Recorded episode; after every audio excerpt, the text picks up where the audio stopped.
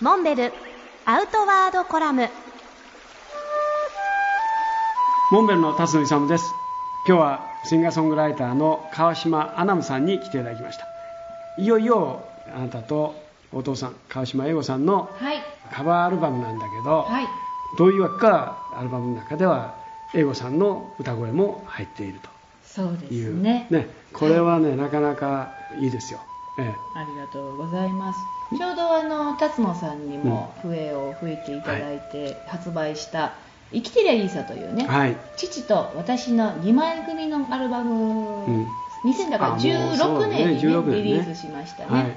そうやって父と向き合ってって CD 作ることでですね自分ですごく大きい壁を作りすぎてたんやなと思って、うん。うん。で父の日記とかね見れば見るほど、父もいろいろ苦悩もやしうん。葛藤もいろんなものを抱えながらもでもでもやっぱり自分のその歩みを止めることなく進んでいったんやなっていうのが分かって私も逃げずに一歩一歩進んでいけたらいいなと思ってそのアルバムがね誕生したんですけども。その後次のアルバムは？そうですね。いよいよまあ父の歌もそうやってね、私なりにというか、歌えるようになってからやっぱり自分の歌も頑張れよって言ってくれてるようで、うんうん。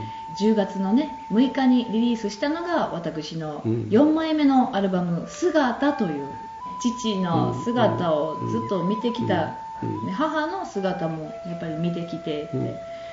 もう私自身も娘がいることですし、まあ、いろんな人の前にもちゃんと立っていくというね進んでいくというそんな決意も込めてうん一人の女性としてうん。でもそうですし、まあ、母としてそして父の娘として、まあ、一人の本当人間として、うん。えー感じたことをいっぱい、はい、詰め込んでおりますね。